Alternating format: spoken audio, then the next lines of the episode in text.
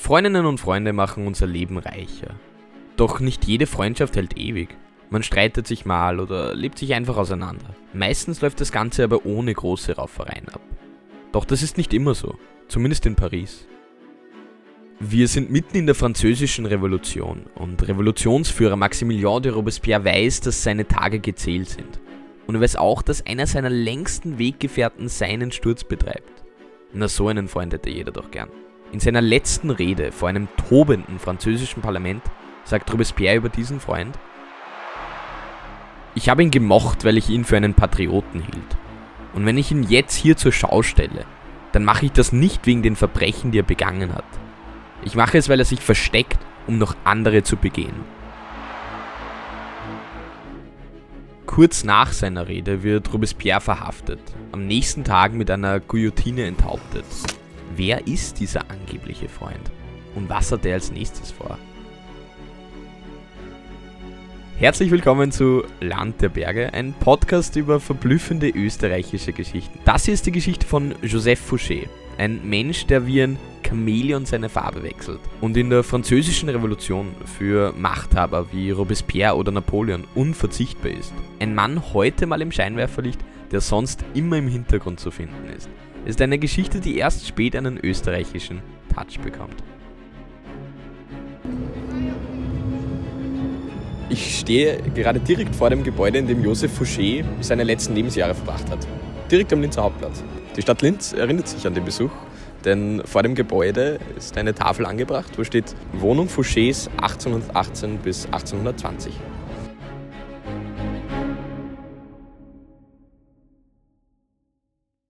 Joseph Fouchés Kindheit ist unauffällig. 1759 wird er als Sohn eines Handelskapitäns in der Hafenstadt Nantes geboren. Als junger Physiklehrer verliebt er sich in Charlotte de Robespierre. Zur Hochzeit kommt es aber nicht. Frankreich ist Ende des 18. Jahrhunderts in einer großen Krise. Die dauernden Kriege und das kaiserliche Hofleben, Stichwort Leben wir in Gott in Frankreich, all das verschlingt viel Geld. Es droht der Staatsbankrott. Die einfache Bevölkerung lebt in extremer Armut und die Lebensmittelpreise steigen immer weiter an. Die Willkürherrschaft des Adels hält keiner mehr aus. Die Leute haben es satt und das Fass beginnt zum Überlaufen. Mit dem Sturm auf die Bastille beginnt 1789 die Französische Revolution. Charlottes Bruder Maximilien de Robespierre ist Rechtsanwalt und zieht Joseph Fouché in die Revolution hinein. Wir wurden durch den Freiheitstraum und die berauschende Idee der Neugeburt des Staates verführt und mit fortgerissen, schreibt Fouché in seinen Memoiren. Zwei Jahre nach dem gewaltsamen Ende des Absolutismus zieht Fouché als Abgeordneter in das junge französische Parlament ein. Dort herrscht ein Machtkampf zwischen den Gemäßigten und den Radikalen. Der Wortführer der radikalen Jakobiner ist Robespierre und Fouché kämpft an seiner Seite. Die französische Revolution hat aber ihre Grundsätze längst verraten. Freiheit, Gleichheit, Brüderlichkeit – sind nur mehr leere Versprechungen. In Angst vor einer Gegenrevolution lassen die Jakobiner, angeführt von Robespierre, zur Abschreckung Tausende angeblich Königstreue ermorden. 1793 wird der zuvor bereits abgesetzte König Ludwig XVI. in Paris vor den Augen der Öffentlichkeit mit der Guillotine geköpft. Es ist ein staatlich verordnetes Abschlachten. Mit seiner harten Gangart profiliert sich Joseph Fouché. Er ist ein Hardliner, der keine Skrupel in der Bekämpfung der Gegenrevolution kennt. Wo andere zurückschrecken, zuckt er nicht mal mit der Schulter. Respekt verschafft er sich zum Beispiel durch ein von ihm befohlenes Massaker in Lyon. Das Morden als politisches Sprungbrett also. Die Guillotine dort in Lyon arbeitet ihm zu langsam. Also lässt er wahllos Menschen zusammentreiben und vor Kanonen stellen. Menschen, deren einziges Verbrechen es ist, mit der Regierung nicht einer Meinung zu sein. Rund 2000 Menschen sterben dort, was Fouché den Namen Schlechter von Lyon einbringt. Als der Widerstand gegen Robespierre und seiner Politik des Terrors wächst, steht auch Fouché in der Schusslinie. Der handelt aber rasch und macht eine komplette 180-Grad-Wende. Er kehrt Robespierre den Rücken zu. Im Hintergrund schmiedet er Allianzen, die zur Entmachtung und Hinrichtung Robespierres führen. Hinterrücks schlecht über einen Freund oder eine Freundin zu sprechen, sollte man ja ohnehin sein lassen. Aber einen Freund dermaßen abzusägen, ist dann doch nochmal etwas anderes. Robespierre wird hingerichtet und Fouché ist mächtiger denn je. In der Zeit nach Robespierre gibt es in Frankreich permanente Flügelkämpfe. Gemäßigte Revolutionäre auf der einen Seite und Royalisten auf der anderen Seite. Die Royalisten versuchen die Gunst der Stunde zu nutzen und nun mit der ganzen Revolution ein Ende zu machen. Zwischen diesen Lagern wechselt Fouché hin und her. Und auch Napoleon Bonaparte, der wenig später die Macht ergreift, kommt nicht an ihm vorbei. Die beiden könnten unterschiedlicher kaum sein. Napoleon Bonaparte ist der charismatische, junge General und Politiker, der die Revolution rettet und gleichzeitig sie mit monarchischen Elementen versöhnt. Fouché ist der Mann im Hintergrund, Polizeiminister, der Netzwerker und Stratege. Er ist kein großer Fan von seinem neuen Chef. Napoleon ist ihm zu selbstständig, zu wenig abhängig von ihm. In Fouchés Händen laufen ja seit Jahren alle Fäden der Macht zusammen. An das hat er sich gewöhnt. Joseph Fouché ist ein Kontrollfreak. Er lässt nicht nur die Familie des neuen Herrschers rund um die Uhr überwachen, sondern auch Napoleon selbst. Generell hat Fouché einen staatlichen Überwachungsapparat aufgebaut, der bemerkenswert ist. Hunderte von Agenten und Informanten aus allen Schichten der Bevölkerung arbeiten nur für ihn. Die Zusammenarbeit mit Napoleon ist also, naja, holprig. Als Napoleon nämlich den Eindruck bekommt, Fouché flirtet zu viel mit der Opposition, wird das gesamte Polizeiministerium über Nacht aufgelöst und Fouché entlassen. Um zurückkehren zu können, pokert Fouché hoch.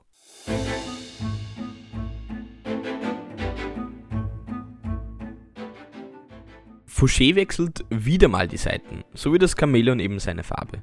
Er verbündet sich mit der Opposition, um einen Putsch gegen Napoleon zu planen. Fouché will die alte, absolutistische Ordnung wiederherstellen. Vom Königsmörder, gemeinsam mit Robespierre, hatte ja wahllos Königstreue und den König selbst abschlachten lassen, Schlechter von Lyon und so weiter. Vom Königsmörder also zum Königsmacher, der für das Comeback der Monarchie eintritt. Fouché ist wirklich ein Wendehals. Aber das auch noch? Die Vorbereitungen fliegen aber auf und die Lage eskaliert. Napoleon wird bewusst, dass die Opposition gegen ihn größer ist als erwartet. Er zieht seinen entlassenen Polizeiminister, also Fouché, zu Rate, denn er will für alle Mal mit seinen Widerständlern in Frankreich aufräumen. Was macht Fouché also?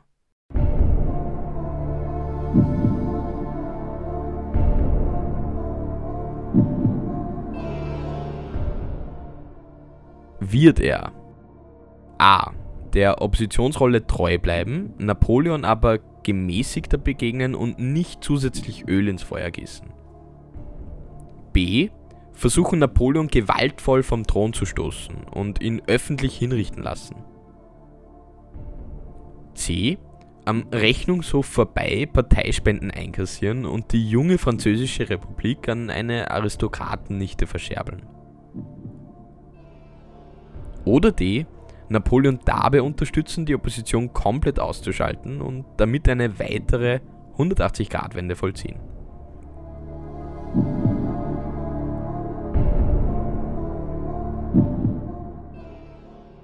Und? Hast du deine Antwort schon gedanklich eingeloggt? Ausschussverfahren ist in diesen Fällen meistens klug. C, also das mit der Aristokratennichte und dem Rechnungshof ist Blödsinn klassische Themenverfehlung. Dass Fouché der Opposition treu bleibt, also Antworten A und B, wäre zwar grundsätzlich denkbar, aber wir haben es hier mit einem Wendehals erster Klasse zu tun. Richtig ist also D. Napoleon dabei unterstützen, die Opposition komplett auszuschalten und damit eine weitere 180-Grad-Wende vollziehen. Joseph Fouché wird wieder Polizeiminister gleichzeitig aber auch Herzog von Otranto, das im heutigen Italien liegt. Doch trotz dieser ungeheuren Machtfülle spielt Fouché weiterhin ein doppeltes Spiel. Der Mann ist wirklich irre.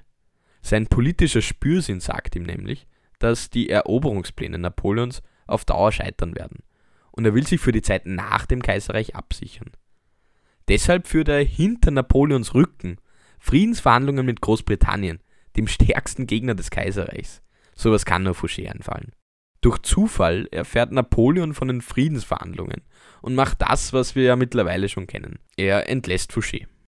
Doch auch Napoleons Tage sind gezählt. Nach der endgültigen Niederlage bei Waterloo 1815 wird Fouché noch einmal Polizeiminister, ehe er von dem neuen königlichen Herrscher auf die Straße gesetzt wird.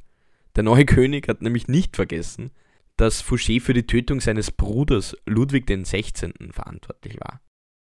Joseph Fouché hat sieben Amtseide geschworen und sieben gebrochen. Er ist ein rücksichtsloser, über Leichen gehender Machtmensch. Sein Biograf Stefan Zweig schreibt von einer bewundernswert beharrlichen Charakterlosigkeit. Wie viele Wendemanöver kann ein Mensch innerhalb weniger Jahre vollziehen? Als er endgültig verabschiedet wird, flüchtet er als Millionär in ein anderes Land. Und hier kommt Österreich ins Spiel.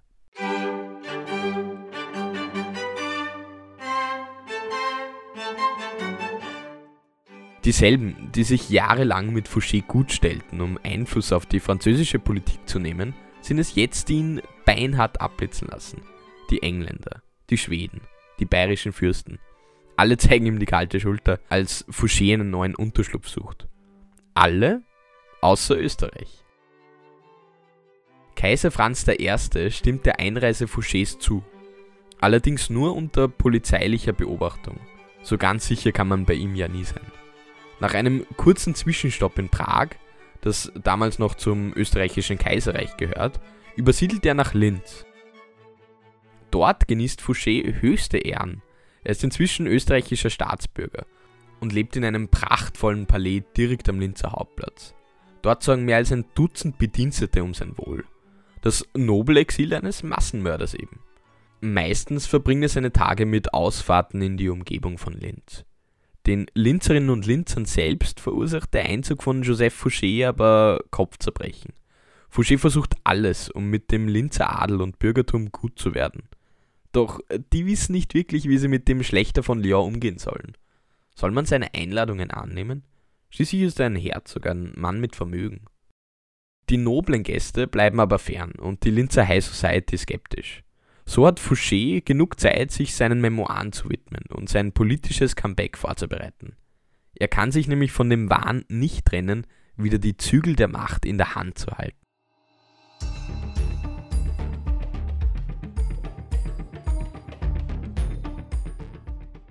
Mit seinen Freunden in Frankreich bleibt er in geheimen Briefwechsel. Noch immer webt die alte Spinne ihre Netze. Er veröffentlicht unter falschem Namen einen Artikel. Bemerkungen eines Zeitgenossen über den Herzog von Otranto. Eine anonyme Lobschrift an sich selbst, die sein Talent und seinen Charakter beschreibt. Gelingt es ihm also noch einmal an die Macht zu kommen? Ein allerletztes Wendemanöver?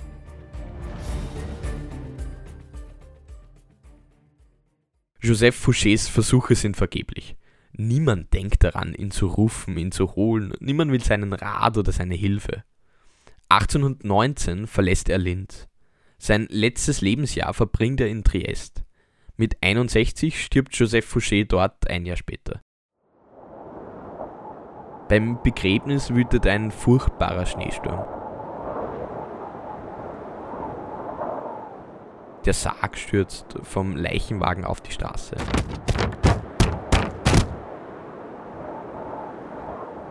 Wer an Karma glaubt, könnte sich jetzt bestätigt fühlen. Joseph Fouché hat sich sein ganzes Leben aus allen möglichen Situationen irgendwie hinausmanövriert, sich gedreht wie das Fähnchen im Wind. Doch dem Tod entkommt keiner, auch Fouché nicht.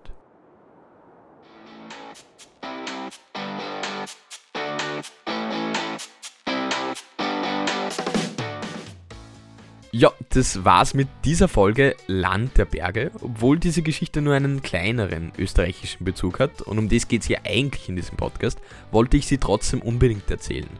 Als ich eine Zeit in Linz gelebt habe, bin ich jeden Tag bei Fouchés Linzer Residenz vorbeispaziert. Zu erfahren, dass da, wo jetzt eine Bankfiliale, ein Juweliergeschäft und ein Vapiano drinnen ist, vor 200 Jahren ein französischer Massenmörder seine Pension verbracht hat, das fand ich irgendwie spannend. Ich hoffe, du auch. Du hast Feedback, Fragen oder Themenvorschläge, dann gerne her damit. Schreib mir einfach unter landderberge.podcast.gmail.com. Es gibt jetzt auch einen Instagram-Account, über den du mich genauso erreichen kannst. Der da heißt landderberge.podcast und freut sich über Follower und Likes. Wer mehr über Joseph Fouché erfahren möchte, kann Stefan Zweigs Biografie Joseph Fouché, Bildnis eines politischen Menschen lesen. Inspiriert wurde diese Folge von einem Beitrag in der oberösterreichischen Landeschronik, den Rudolf Lehr über Fouchés Zeit in Linz geschrieben hat. Wenn es dir gefallen hat, dann freue ich mich natürlich, wenn du Land der Berge weiterempfiehlst und teilst. Danke fürs Zuhören und bis bald.